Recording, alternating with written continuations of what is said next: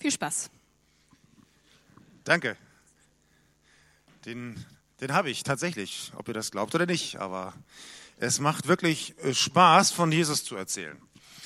Äh, wir haben ja letztes Mal eine interessante Predigt hier gehabt oder ein interessantes Thema. Wie erinnert euch an den Ranger-Gottesdienst, der Gelähmte, der hier runtergelassen wurde. Also der war nicht gelähmt, aber es war ein Beispiel, wie Salomon hier von der Decke schwebte. Haben wir so auch noch nie gehabt in unserer Gemeinde. Weil die Jünger oder die Freunde, die diesen Freund zu Jesus bringen wollten, damit er gesund wird, die kamen nicht durch, da waren zu viele Menschen. Dann mussten sie das Dach des Hauses abdecken und den Gelähmten da runterlassen. Ich finde das immer spannend, zu diese ganzen Geschichten von Jesus genauer anzugucken. Nicht, dass ich sagen möchte, dass die anderen, anderen Stellen in der Bibel weniger wert wären, aber ich finde das jedes Mal faszinierend, wie Jesus mit Menschen umgeht. Das ist so anders, als wir das tun. Und deswegen möchte ich auch heute über eine Stelle sprechen, eine Begebenheit von Jesus, die äh, sich zugetragen hat. Wir lesen das in, im Johannesevangelium. Und das muss ich jetzt mal wieder aufsetzen hier. Ich bin, das, ich bin noch nicht so geschickt damit, aber ich kann euch auch so wieder gar nicht sehen. Und zwar steht diese Geschichte im äh, vierten Johanneskapitel. Äh, das ist ein bisschen länger, aber kann man ganz gut lesen. Von den Versen 1 bis 30 und 39 bis 42. Ich lese euch das mal vor in einer Übersetzung. Das ist die neue evangelistische Übersetzung, die wir als Ranger in Form unserer Ranger-Bibel haben. Das finde ich immer sehr angenehm darin zu lesen, dass man kann es gut verstehen. Jesus erfuhr, dass die Pharisäer auf ihn aufmerksam wurden, weil er mehr Menschen zu Jüngern machte und taufte als Johannes. Er taufte allerdings nicht selbst, das taten seine Jünger. Da verließ er Judäa und ging wieder nach Galiläa. Dabei fühlte er sich gedrängt, den Weg durch Samarien zu nehmen. So kam er zu einem samaritanischen Ort namens Sychar. Er lag in der Nähe des Grundstücks, das Jakob einst seinem Sohn Josef vererbt hatte. Dort ist auch der Jakobsbrunnen. Ermüdet von der langen Wanderung hatte sich Jesus an den Brunnen gesetzt. Das war gegen zwölf Uhr mittags. Kurz darauf kam eine samaritanische Frau, um Wasser zu holen.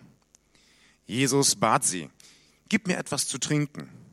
Seine Jünger waren nämlich in den Ort gegangen, um etwas zu essen zu kaufen. Überrascht fragte die Frau, wie kannst du mich um etwas zu trinken bitten? Du bist doch ein Jude und ich eine Samariterin. Die Juden vermeiden nämlich jeden Umgang mit Samaritern. Jesus antwortete, wenn du wüsstest, welche Gabe Gott für dich bereithält und wer es ist, der zu dir sagt, gib mir zu trinken, dann hättest du ihn gebeten und er hätte dir lebendiges Wasser gegeben. Herr, sagte die Frau, du hast doch nichts, womit du Wasser schöpfen kannst und der Brunnen ist tief. Woher willst du denn das Quellwasser haben? Bist du etwa größer als unser Stammvater Jakob, der uns diesen Brunnen hinterließ? Kannst du uns besseres Wasser geben als das, was er mit seinen Söhnen und seinen Herden trank? Jesus erwiderte, jeder, der von diesem Wasser trinkt, wird wieder durstig werden. Wer aber von dem Wasser trinkt, das ich ihm geben werde, wird niemals mehr Durst bekommen. Das Wasser, das ich ihm gebe, wird in ihm eine Quelle werden, aus der Wasser für das ewige Leben heraussprudelt. Herr, gib mir dieses Wasser, bat die Frau. Dann werde ich keinen Durst mehr haben und muss nicht mehr zum Wasserholen herkommen. Geh und hol deinen Mann hierher, sagte Jesus. Ich habe keinen Mann, entgegnete die Frau. Das ist richtig, erwiderte Jesus. Du hast keinen Mann. Fünf Männer hast du gehabt. Und der, den du jetzt hast, ist nicht dein Mann. Da hast du etwas Wahres gesagt. Herr, ich sehe, dass du ein Prophet bist, sagte die Frau darauf. Unsere Vorfahren haben Gott auf diesem Berg hier angebetet. Ihr Juden aber sagt, dass nur in Jerusalem der Ort ist, wo man Gott anbeten darf. Hm, glaube mir, Frau, gab Jesus zur Antwort, es kommt die Zeit, wo ihr den Vater weder auf diesem Berg noch in Jerusalem anbeten werdet. Ihr Samaritaner betet zu Gott, ohne ihn zu kennen. Wir jedoch wissen, wen wir anbeten, denn die Rettung für die Menschen kommt von den Juden. Doch es wird die Zeit kommen, sie ist sogar schon angefangen, wo die wahren Anbeter den Vater anbeten, weil sie von seinem Geist erfüllt sind und die Wahrheit erkannt haben. Von solchen Menschen will der Vater angebetet werden. Gott ist Geist und die, die ihn anbeten wollen, müssen dabei von seinem Geist bestimmt und von der Wahrheit erfüllt sein. Ich weiß, dass der Messias kommt, sagte die Frau darauf. Messias bedeutet der Gesalbte und heißt auf Griechisch Christus. Wenn er kommt, wird er uns all diese Dinge erklären. Da sagte Jesus zu ihr, du sprichst mit ihm, ich bin es. In diesem Augenblick kamen seine Jünger zurück. Sie wunderten sich, dass er mit einer Frau sprach, doch keiner wagte ihn zu fragen, was er von ihr wolle oder worüber er mit ihr redete. Die Frau nun ließ ihren Wasserkrug neben dem Brunnen stehen, ging in den Ort und verkündete den Leuten, da ist einer, der mir alles auf den Kopf zugesagt habe, was ich getan habe. Kommt mit und seht ihn euch an. Vielleicht ist er der Messias. Da strömten die Leute aus dem Ort hinaus, um Jesus zu sehen. Ich mache weiter bei Vers 39. Viele Samaritaner aus dem Ort glaubten an Jesus, weil die Frau ihnen bestätigt hatte, er hat mir alles gesagt, was ich getan habe. Als sie dann zu Jesus hinauskamen, baten sie ihn, länger bei ihnen zu bleiben. Er blieb zwei Tage dort, und auf sein Wort hin glaubten noch viel mehr Menschen an ihn. Nun glauben wir, weil wir ihn selbst gehört haben und nicht nur aufgrund deiner Worte. Jetzt wissen wir, dass er wirklich der Retter der Welt ist, sagten sie zu der Frau. Ich möchte kurz beten. Herr Jesus, wir danken dir für dein Wort. Wir danken dir, dass das, was du getan hast, was du gesagt hast, so präzise aufgeschrieben wurde von deinen Jüngern, von Aposteln, von Menschen, die dich gekannt haben, die mit dir gegangen sind. Und Jesus, auch wenn diese Worte schon 2000 Jahre alt sind, so haben sie eine Wirkung. So sind sie lebendig, weil du lebendig bist und weil du durch deinen Geist heute hier bist. Und so möchten wir dich bitten, dass du dein Wort lebendig machst und dass du zu uns persönlich reden kannst und zu uns persönlich sprechen kannst. Danke, Heiliger Geist, dass du hier bist. Segne uns und segne jeden Einzelnen, der jetzt hier zuhört. Amen. Ich möchte das war jetzt eine lange Geschichte, aber ich finde, man kann die ganz gut hören. Ich möchte euch ein paar Hintergrundinformationen geben. Das ist nicht so einfach, äh, die Brisanz in dieser Geschichte zu verstehen. Die äh, Samaria. Samaria war eine Stadt ursprünglich. Ihr wisst ja früher zur Zeit Davids, König David ist ja der große König in Israel gewesen. Der hat das Reich Israel sehr weit ausgedehnt. Es hatte die größte Ausdehnung überhaupt jemals. Salomo hat schließlich den Tempel in Jerusalem gebaut, aber schon zu Samuels Lebzeiten bröckelte diese Herrschaft. Und nachdem Salomo gestorben war, zerfiel das Reich Israel in zwei Reiche, in das Nordreich und in das Südreich. Das Südreich, das war Juda mit Jerusalem und das Nordreich, da etablierte sich eine neue Stadt zur Hauptstadt und diese Stadt hieß Samaria, eine Stadt. Und ein bekannter König war unter anderem in dieser Stadt, König Ahab. Der regierte dort. Er hat sich zusammengetan mit anderen, auch mit, den, mit dem Südreich, aber er hatte so die Leitung. Die, die Juden aus, aus, aus Judäa, das war so eine Art, das waren die Vasallen, so, die haben, waren unter der Leitung von Ahab unterwegs. Also kann man sagen, dass faktisch eigentlich Samaria mal eine Zeit lang wirklich die Hauptstadt von Israel war. Noch etwas anderes passierte in dieser Stadt. Seine Frau, Königin Isabel, die führte einen neuen Götterkult ein, den sogenannten Baalskult. Und das hat sie politisch sehr intensiv vorangetrieben. Die hat ganz, ganz viel unternommen, politisch, strategisch, um diese besondere Götteranbetung in Israel einzuführen. Und der Hauptsitz, die Hauptanbetungsstätte für diesen Baal war in Samaria. Das hieß natürlich, dass Samaria auch für die aus Juda so ein, so ein, so ein Sinnbild war für Götzenanbetung. Dann kamen die Assyrer, wer so ein bisschen sich mit Geschichte auskennt, die haben das Nordreich überfallen, eingenommen und haben die meisten Menschen dort verschleppt und versuchten eine andere, äh, eine andere Nation dort anzusiedeln. Und so vermischte sich die Bevölkerung im Nordreich. Es waren Juden noch da, ehemalige Juden, aber auch andere Menschen. Und es gab so auch verschiedene Religionen. Es gab eine Religionsvermischung und es entstand so ein, ja, so ein Mischvolk. Das war natürlich für die Menschen in, im, im Südreich, für die Judäer, die in Juda lebten, in Jerusalem, das war ganz schlimm, das war ganz furchtbar.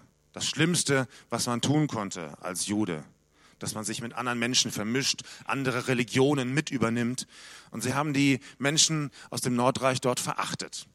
Später kamen die Babylonier und die haben das Südreich überfallen und haben die auch eingenommen. Und auch da wurden Menschen verschleppt. Der Tempel von Salomo, dieser wunderschöne Tempel, wurde zerstört und ist so in dieser Pracht nie mehr aufgebaut worden. Einige Zeit später aber durften einige Juden wieder zurückreisen und sie wollten den Tempel irgendwie wieder aufbauen. Und dann kamen die Leute aus dem Nordreich, Stadt Samaria und Umland und wollten ihnen helfen. Und die haben gesagt, nee, mit euch wollen wir nichts zu tun haben. Ihr baut uns unseren Tempel nicht auf. Das machen wir alleine. Tja, und was sollten die dann machen? Dann haben die sich ihren eigenen Tempel aufgebaut im Nordreich auf einem Berg Garizim. Das war so eine Art Gegentempel zu dem Tempel in Jerusalem. Der Tempel auf dem Garizim wurde dann einige Zeit später von einem jüdischen König auch zerstört. Und so entstand eine, eine über Jahrhunderte hinweg gepflegte Feindschaft zwischen den Menschen in Judäa, in Juda und den anderen Völkern im Nordreich. Aus der Stadt Samaria wurde irgendwann eine ganze Region. Die ganze Region wurde Samarien genannt. Und wenn man dann vom Süden, von Jerusalem, nach Norden wollte, also nach Galiläa, Nazareth zum Beispiel, wo Jesus eigentlich ja gelebt hatte, dann musste man zwangsläufig durch Samarien durch. Aber das machte kein Jude, der irgendwas auf sich hielt. Der ging lieber einen Umweg. Man ging lieber außen rum. Und dazu musste man dann auch zweimal den Jordan überqueren. Das war lang, das war anstrengend, das war schwierig. Aber lieber einen schwierigen, anstrengenden Weg gehen, als durch dieses verhasste Samarien durch. Das war, das war ganz schlimm. Das tat man nicht. Das wollte niemand. Aber Jesus hier in dieser Geschichte, der hat überhaupt keine Berührungsängste. Der will nach Norden, nach Galiläa. Und wo geht er lang? Mitten durch Samarien. Er hat scheinbar keine Berührungsängste mit diesen so verhassten Menschen, mit diesen Menschen, die, die religiös so daneben lagen, die alles falsch gemacht haben, der hatte irgendwie keine Vorurteile, hat er einfach gemacht. Und wir verstehen schon, dass alleine diesem Satz, er ging durch Samarien, das war schon eine Provokation schlechthin. Das können wir heute so nur schwer nachvollziehen. Aber für die Juden war das eigentlich nicht in Ordnung. Das war nicht gut. Warum macht Jesus das? Die zweite Provokation in dieser Geschichte ist, er spricht mit einer Frau. Das geht ja schon mal gar nicht. Frauen damals hatten keinen Wert, das muss man mal so deutlich sagen. Das lag nicht am Gesetz Mose, das lag nicht an, an dem, was Gott mal gesagt hatte, sondern das lag an der Tradition, die die Pharisäer so im Laufe der Jahrhunderte aufgebaut hatten. Die hatten so viele Gesetze neu dazu erfunden und gemacht und im Laufe der Jahrhunderte wurden Frauen ganz konsequent unterdrückt. Sie durften nichts, nichts machen, nichts entscheiden. Sie durften nicht gebildet sein. Und weil sie nicht gebildet waren, auch nicht lesen konnten, konnten sie natürlich auch nicht die heiligen Schriften lesen. Deswegen konnten sie auch nicht lehren. Sie waren von all dem völlig abgeschnitten, was Gott eigentlich machte, was Gott eigentlich wollte. Und das reichte schon, wenn eine Frau mal das Essen anbrennen ließ, dann konnte der Mann sie aus der Ehe entlassen. Das war definitiv nicht das, was Gott sich für die Menschen gedacht hatte, auch nicht für die Ehe gedacht hatte.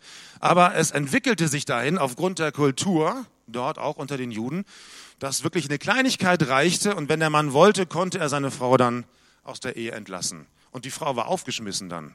Die hatte ja keine Versicherung, die hatte keine Bezüge, die, da gab es nicht irgendwie was, dass dann, dass dann der Ehemann verpflichtet wurde, ihr Unterhalt zu zahlen. Die musste sehen, wo sie bleibt. Das war dann ihr Problem. Also eine ganz schwierige Situation. Und niemand sprach, kein Mann sprach öffentlich mit einer Frau. Erst recht nicht ein, ein bekannter Lehrer, ein Rabbi, wie Jesus einer war. Das, war, das ging nicht, das, das tat man einfach nicht. Das gehörte sich nicht, das war auch nicht in Ordnung. Aber Jesus ist irgendwie anders, der kümmert sich nicht darum. Der spricht mit einer Frau. Und dann ist diese Frau auch noch moralisch höchst fragwürdig. Fünfmal verheiratet und jetzt lebt sie in wilder Ehe. Das war ja gegen alle Gesetze, die es damals im Judentum gab. Das war ja nicht in Ordnung. Das war, die Frau lebte in Sünde. Und du kannst doch als Rabbi dich nicht mit so einer Frau abgeben. Das ist unmoralisch. Aber wir kennen Jesus. Der hat das ständig gemacht. Der war ständig mit Leuten zusammen, die unmoralisch waren. Mit Zöllnern, mit Ehebrechern, mit Huren, heißt es. Und die Pharisäer haben sich darüber aufgeregt. Jesus hat ja nicht das gemacht, was die gemacht haben. Jesus hat auch nie das gut geheißen, was sie getan haben. An keiner Stelle. Aber er hat sich mit ihnen abgegeben. Er war mit ihnen zusammen. Er hatte mit ihnen Gemeinschaft. Und das hat die Pharisäer furchtbar geärgert, ganz furchtbar geärgert. Ich möchte uns so ein bisschen in dieses Gefühl reintreiben, was Jesus da allein durch seine Gestik und seine Handlung ausgelöst hat, was das bedeutete für die Menschen damals. Das war, das war unglaublich, was Jesus da tat. Und jetzt muss ich mal etwas gucken.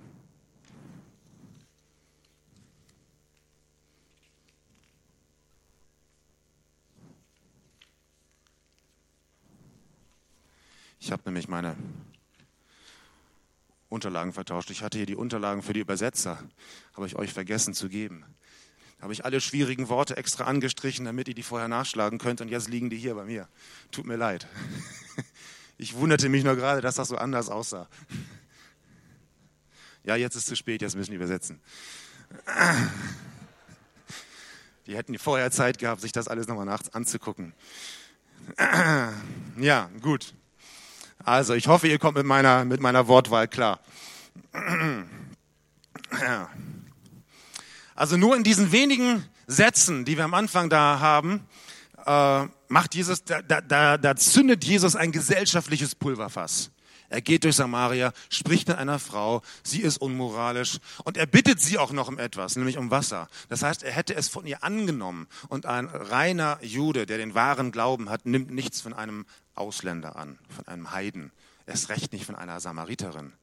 Das, das war alles No-Gos, über die sich Jesus alle hinweggesetzt hat. Und da möchte ich mal eine Frage stellen. Wie sieht eigentlich unser Glaube aus? Wie basiert unser Glaube wirklich auf dem, was in der Bibel steht? Oder wie viel davon sind mittlerweile so gesellschaftliche oder christliche Konventionen oder Traditionen, die sich so im Laufe der Zeit eingeschlichen haben, die uns ganz selbstverständlich sind, die wir für richtig halten, die aber so gar nicht in der Bibel drinstehen.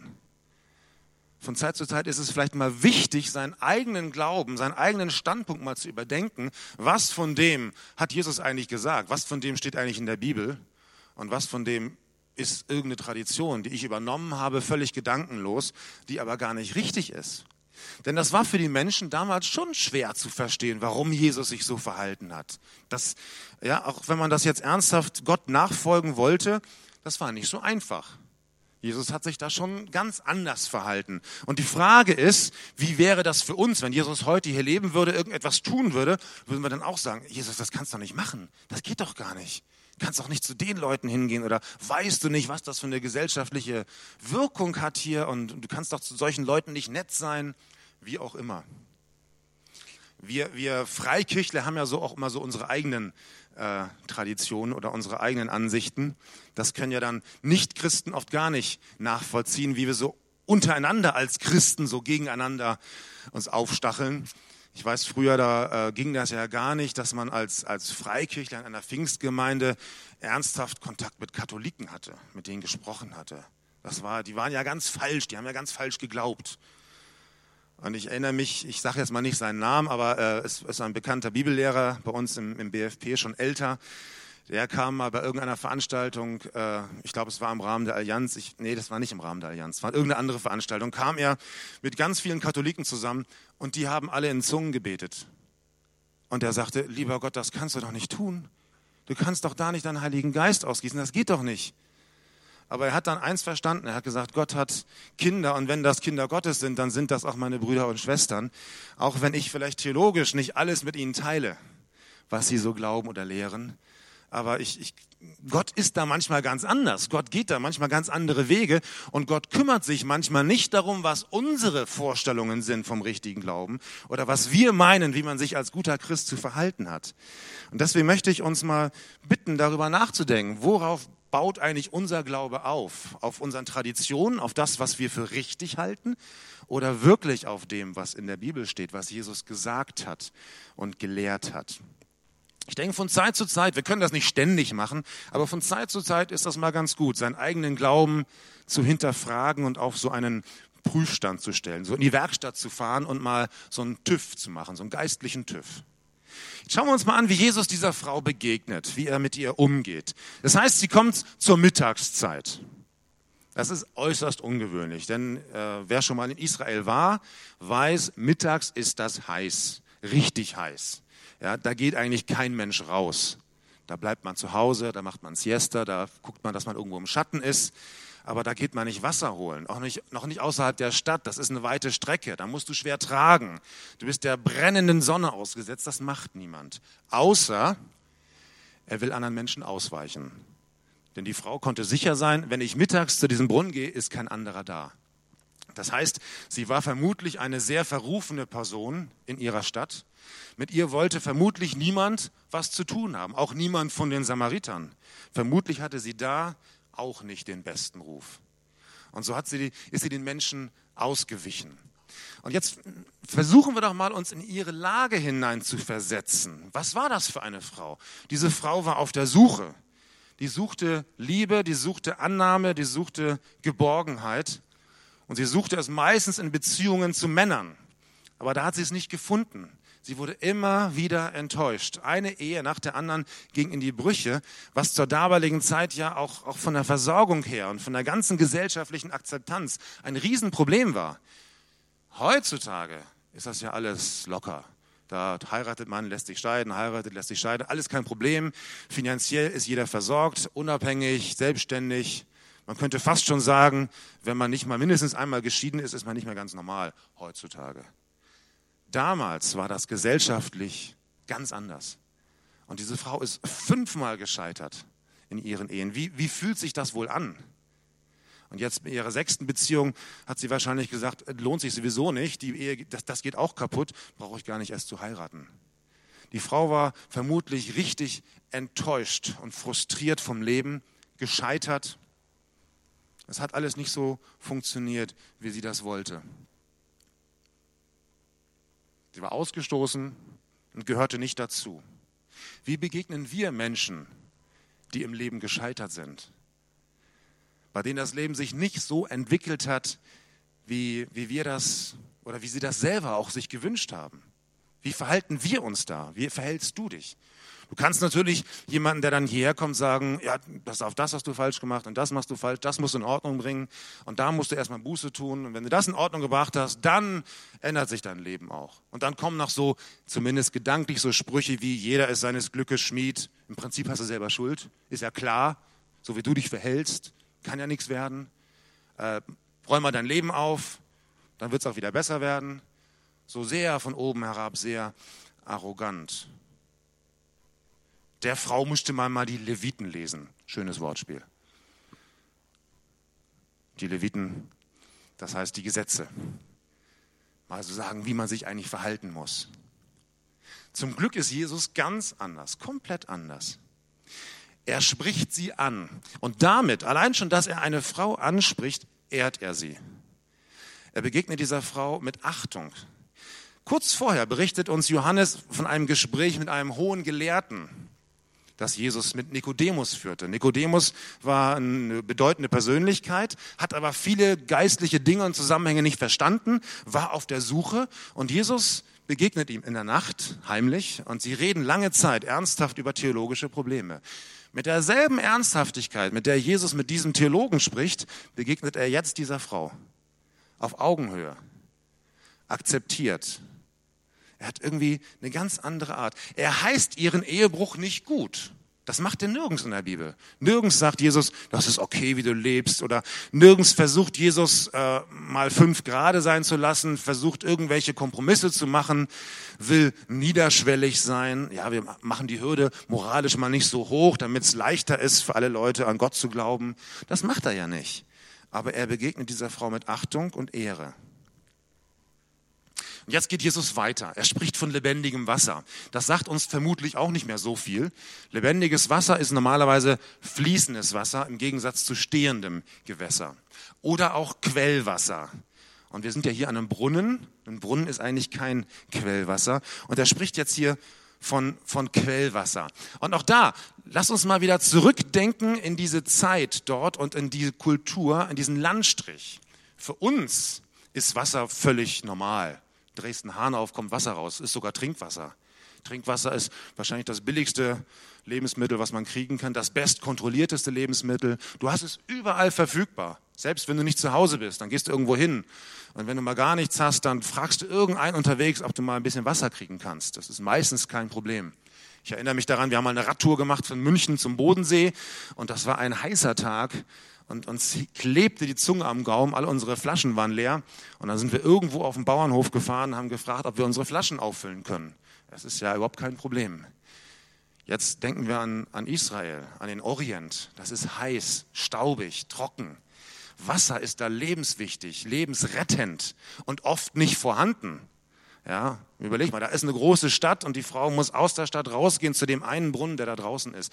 Das ist was Köstliches, was, was, das hat einen ganz anderen Stellenwert. Das hat eine ganz andere Bedeutung, wenn Jesus hier von lebendigem Wasser redet.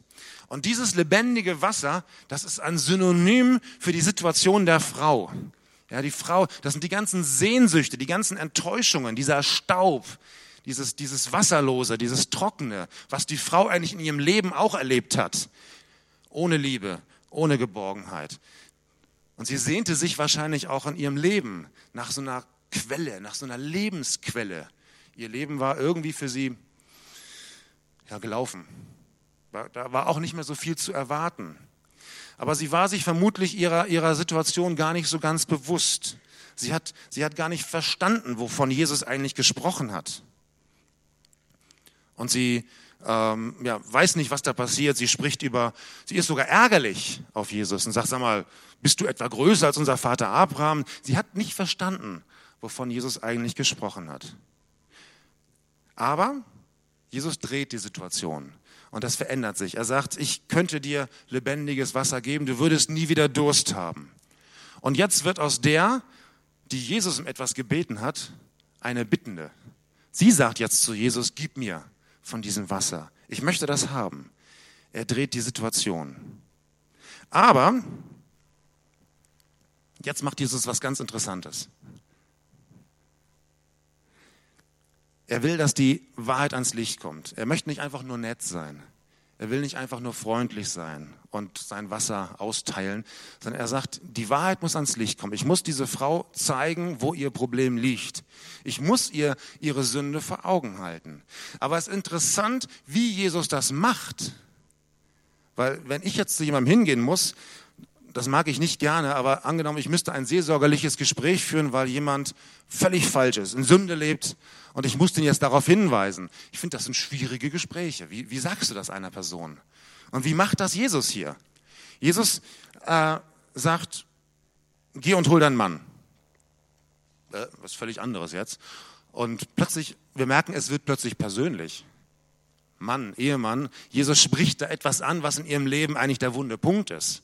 Ja? Und das macht Jesus hier oft. Er wird persönlich. Da geht plötzlich in so eine Richtung rein. Das ist nicht mehr so im Allgemeinen. Und das wird unangenehm. Das ist ja sogar Intimsphäre. Und dann sagt die Frau, ich habe keinen Mann. Das klingt fast wie so ein Ausweichmanöver.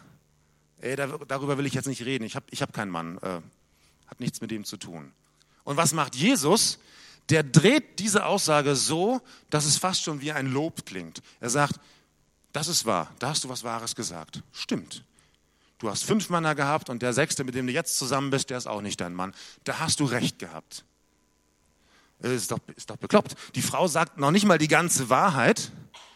Und Jesus hält ihr jetzt ihre Sünde vor und verpackt es vorn und hinten mit einem Lob. du hast die Wahrheit gesagt, da hast du das Richtige gesagt. Komisch. Da klingt das Schlimme, was sie getan hat, plötzlich irgendwie nicht mehr so schlimm. Oder zumindest kann man es leichter verarbeiten, leichter verstehen. Ich, ich finde das faszinierend, wie Jesus mit einem Menschen redet, ohne ihn zu verletzen. Kann, er kann dir die Wahrheit vor Augen halten, die Wahrheit auch deines Versagens, deiner Probleme, wo du wirklich selber Fehler gemacht hast und er macht dich aber nicht kaputt. Er zerstört dich nicht. Ich bin leider nicht so. Ich vermutlich bin eher so wie so ein Porzel Elefant im Porzellanladen. Ich renne da rum und hau überall das Geschirr um, aber die Wahrheit muss gesagt werden. Und damit mache ich vermutlich mehr kaputt manchmal, als dass ich helfe. Wie toll, dass das Jesus anders macht. Und ich brauche das. Ich muss mehr, mehr von Jesus, von Jesus lernen. Ich muss mehr dieser Art. Ich glaube, das funktioniert nur, wenn man wirklich Menschen liebt so wie Jesus Menschen liebt. Ihm ging das um Menschen. Ihm ging das nicht darum, dass die Wahrheit aber mal gesagt werden muss, sondern er wollte die Menschen gewinnen. Er wollte, dass die Menschen das verstehen. Und ich glaube, Liebe findet immer einen Weg, um auch unbequeme Wahrheiten äh, liebevoll zu sagen, hilfreich zu sagen, aufbauend zu sagen. Selbst die größte Kritik kann aufbauend sein, wenn sie aus Liebe geschieht. Und das Beste, was uns eigentlich passieren kann, ist, wenn uns ein guter Freund kritisiert. Weil wir das von einem guten Freund schon mal annehmen. Wir wissen, der möchte uns nicht fertig machen, der möchte uns nicht beleidigen, der will uns nicht zerstören. Aber wenn er uns nicht die Wahrheit sagen würde, würde er uns auch nicht helfen. Also wir brauchen das eigentlich alle, dass wir gute Freunde haben, die uns in aufbauender Weise kritisieren. Aber das ist ganz schön schwierig. Und ich möchte da von Jesus lernen. Und das ist ja nicht die einzige Stelle, wo Jesus so ist. Der macht das ja durch die Bank so, mit all den Sündern, mit all den Menschen, die damals eigentlich in der Gesellschaft nichts galten. Mit all den Leuten geht er auf eine Art und Weise um, dass sie sich angenommen fühlen, dass sie zuhören, dass sie einsichtig werden, dass sie ihr Leben komplett verändern. Ich finde, das ist gigantisch. Aber jetzt ähm, versucht die Frau wieder auszuweichen. Das wird ihr noch zu persönlich. Es geht ja jetzt um ihre Ehe, es geht um, um ihre Männer und ihr ist die Schuld vielleicht sogar auch bewusst. Und jetzt weicht sie aus auf ein religiöses Streitthema. Dieses typische Thema zwischen Juden und Samaritern. Ich habe das ja vorhin so ein bisschen geschildert, wie die Situation in der Geschichte war. Und sie stellt die Frage, ja, ihr sagt, man muss Gott in Jerusalem im Tempel anbeten, aber unsere Väter, die haben gesagt, wir müssen ihn auf dem Garizim hier anbeten. Was ist denn nun richtig? Diese Frage hat eigentlich überhaupt nichts mit der Situation zu tun. Die hat nichts mit der Situation der Frau zu tun, nichts mit der Vorgeschichte, nichts mit dem Wasser. Wir sehen, die Frau weicht aus will irgendeine religiöse Streitfrage schlichten. Das war ja nicht keine kleine Frage, das war eine theologisch brisante Frage. Das war das problematische Verhältnis zwischen Samaritern und Juden schlechthin. Und selbst das wischt Jesus einfach weg. Da sagt, es geht weder darum, in Israel anzubeten, in Jerusalem oder hier auf dem Garizim. Die Menschen, die Gott wirklich anbeten, die müssen ihn in der Wahrheit anbeten, im Geist, müssen vom Geist erfüllt sein, müssen wahrhaftig sein. Das ist eine ganz andere Form. Es geht nicht, sagt Jesus, um irgendwelche äußerlichen Formen. Ja, die Menschen, die haben vermutlich Anbetung heißt im wörtlichen Sinne auf die Erde fallen und den Boden küssen. So, das ist Anbetung. So wie früher, ich weiß gar nicht, ob er das heute noch macht, früher der Papst, der kam immer, wenn er irgendwo in ein Land kam, hat er da den Boden geküsst. Das ist eigentlich so die Bedeutung von Anbetung. Aber diese Form, so auf dem Boden zu liegen und anzubeten, das mag total geistlich aussehen und demütig, aber es kann sein, dass das nichts mit der inneren Einstellung zu tun hat. Und Jesus legt keinen Wert auf äußere Formen, die fromm aussehen. Jesus legt immer Wert auf unsere innere Einstellung, das, was, was uns bewegt, wie unsere persönliche Beziehung zu Jesus, zu Gott ist. Das ist der springende Punkt. Darauf geht Jesus immer ein. Und das ist das, wo er jedes Gespräch auch hindreht. Es geht nicht darum, was wir tun, was wir machen, ob wir regelmäßig im Gottesdienst sind, sondern es geht darum, wie ist dein persönliches Verhältnis zu Gott? Was ist deine erste Priorität? Wir streiten gerne über irgendwelche ähm, Aussagen in der Bibel. Ist das jetzt so zu sehen oder so? Ja, ich sehe das lieber so. Ich muss so. Nee, das ist völlig falsch. Wenn du das glaubst, dann gehst du in die Hölle. Du musst das so sehen. Du musst das glauben. Und man kann sich streiten über religiöse Fragen, die ja interessant sind. Ich sage ja nicht, dass das falsch ist oder verkehrt ist, sich auseinanderzusetzen darüber zu reden, zu gucken, wie ist das zu verstehen. Aber wenn der Kern nicht stimmt, wenn meine Beziehung zu Gott nicht stimmt, dann nützen mir alle religiösen Streitereien nichts. Selbst wenn ich irgendwie in Anführungszeichen Recht habe mit meiner Ansicht, wenn ich die Bibel richtig auslege und der ist falsch. Es geht manchmal nicht um richtig und falsch, sondern es geht darum, wie ist meine persönliche Beziehung zu Jesus. Und deswegen sagt Jesus, es geht nicht darum, ob ihr in Jerusalem anbetet oder im Garizim. Es geht darum, im Geist und in der Wahrheit anzubeten. Der Kern muss gesund sein. Die Frage ist, wie geht das dir? Begegnest du Gott in der Anbetungszeit hier? Oder singst du einfach nur Lieder? Das kann man ja machen. Man kann hier sein, kann fröhlich sein. Hey, ein cooles Lied, das habe ich schon immer wieder, höre ich zu Hause immer auf CD. Endlich wird das mal hier gesungen. Oder andersrum, das sind alles Schrottlieder. Früher war es ganz anders, viel besser. Man kann sich an Äußerlichkeiten aufhalten. Es ist ja nicht verkehrt, über Äußerlichkeiten nachzudenken. Das sage ich ja nicht. Aber die Frage ist, stimmt noch der Kern? Begegnest du Gott, wenn du ihn anbetest? Kannst du Gott begegnen? Ich weiß, Carsten sagt immer, er kann, Gott mit jedem Lobpreis begegnen. Manchmal diskutieren wir darüber, was ist denn die richtige Form. Äh, auch die, die Lobpreiszeiten bei uns auf der Bundeskonferenz haben sich im Gegensatz zu vor zehn Jahren komplett verändert. Das ist ganz anders, als es früher war. Aber Carsten sagt, das ist eigentlich egal. Egal was für eine Musik, egal was für ein Stil, egal wie laut, egal welche Performance da vorne auf der Bühne ist. Ich kann Gott jederzeit anbeten. Wenn wir Anbetungsmusik spielen, egal ob Englisch, ob Deutsch, ob, ob neu, ob alt, es geht darum, Gott zu begegnen. Wie machst du das? Wie begegnest du Gott? Diese Frau scheint nun echtes Interesse an Gott zu haben. Die fängt an, ja, ich weiß, da gibt es den Messias und wenn der kommt, dann wird er uns alles sagen. Also ganz, ganz oberflächlich war diese Frau dann doch nicht. Sie hat sich wohl doch mit vielen Fragen des Lebens auseinandergesetzt. Sie war eben eine Frau auf der Suche nach dem Sinn des Lebens, den sie nicht gefunden hat. Und sie kannte diese Geschichten und Überlieferungen vom Messias. Und jetzt macht Jesus etwas, was er ganz, ganz selten macht im Neuen Testament. Er offenbart sich dieser Frau als Messias. Sie sagt, der Messias wird kommen und er sagt, ich bin's. Das sagt Jesus ganz, ganz selten. So in der Form. Und ich finde das auch wieder stark, dass er sich als Messias einer Frau aus Samarien, die ein unmoralisches Leben führt, offenbart. Das erinnert so ein bisschen an die Geburt Jesu. Die ersten, die es erfahren haben, waren die Hirten. Die, die nicht so viel galten, die nicht so besonders waren. Jesus offenbart sich in seiner Größe einfachen Menschen. Das, was den Theologen seiner Zeit verborgen blieb, hat er normalen Menschen gezeigt.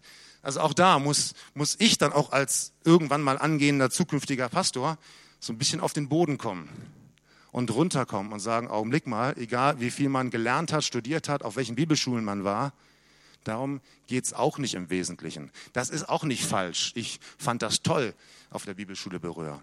Aber das ist auch nicht der springende Punkt.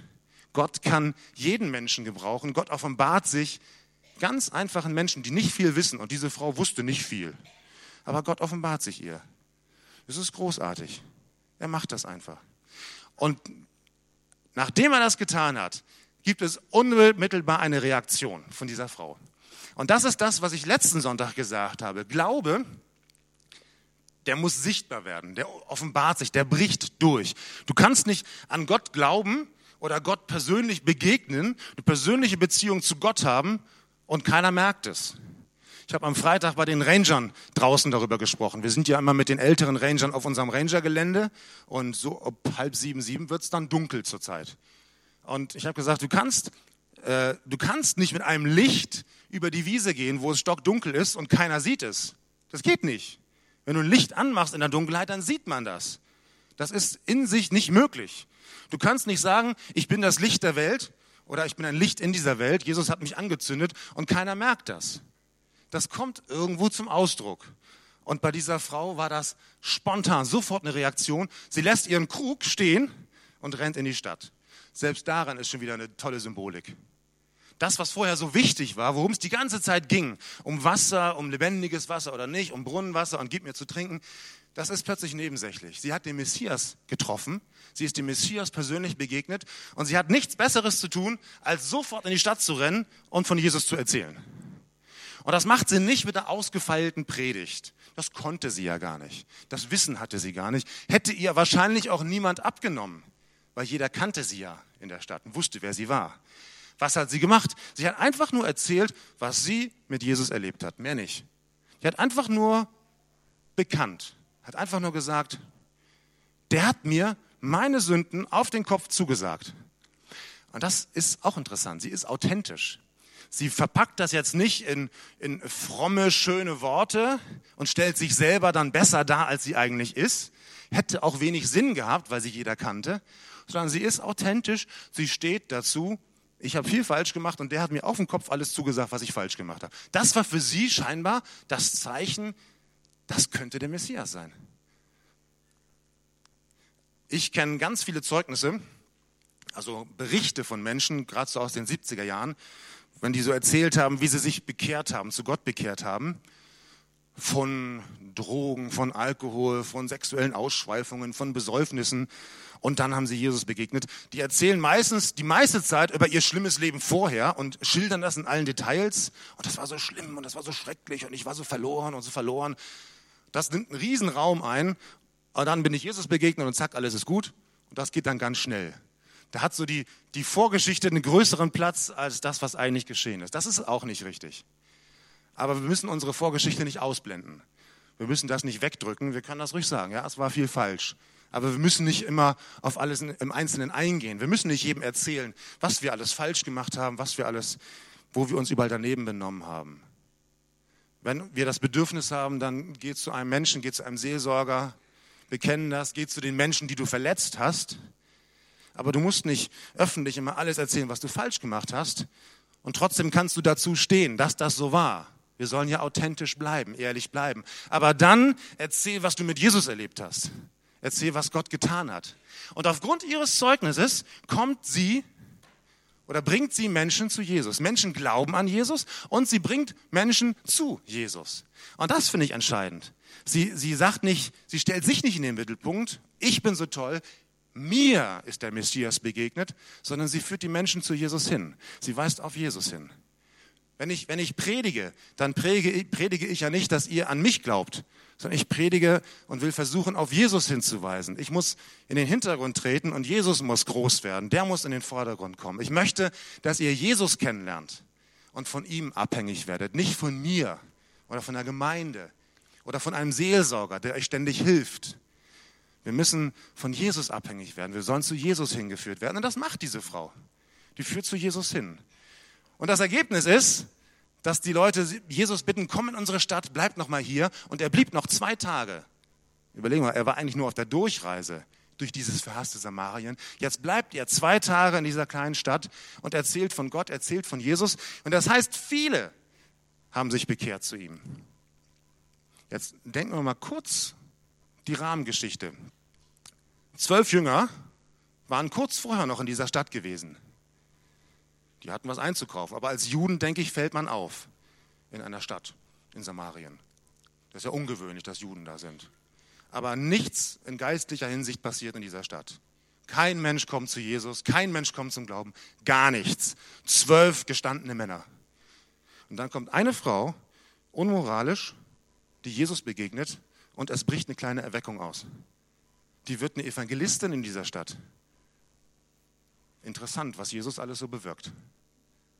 Und auch da wieder, vielleicht müssen wir das ein oder andere Vorurteil abbauen. Weil Jesus Menschen gebraucht, von denen wir denken, Gott, mit dem kannst du doch nicht Geschichte schreiben.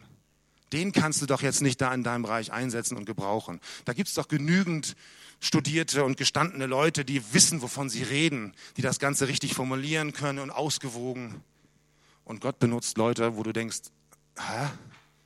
Das, das geht nicht in unser, in unser Konzept rein. Aber Jesus ist halt manchmal ganz anders als wir. Und wir müssen manchmal von unserem hohen Ross runtersteigen. Und ich möchte so zum Ende uns zwei Fragen stellen. Und zwar, mit wem identifizierst du dich?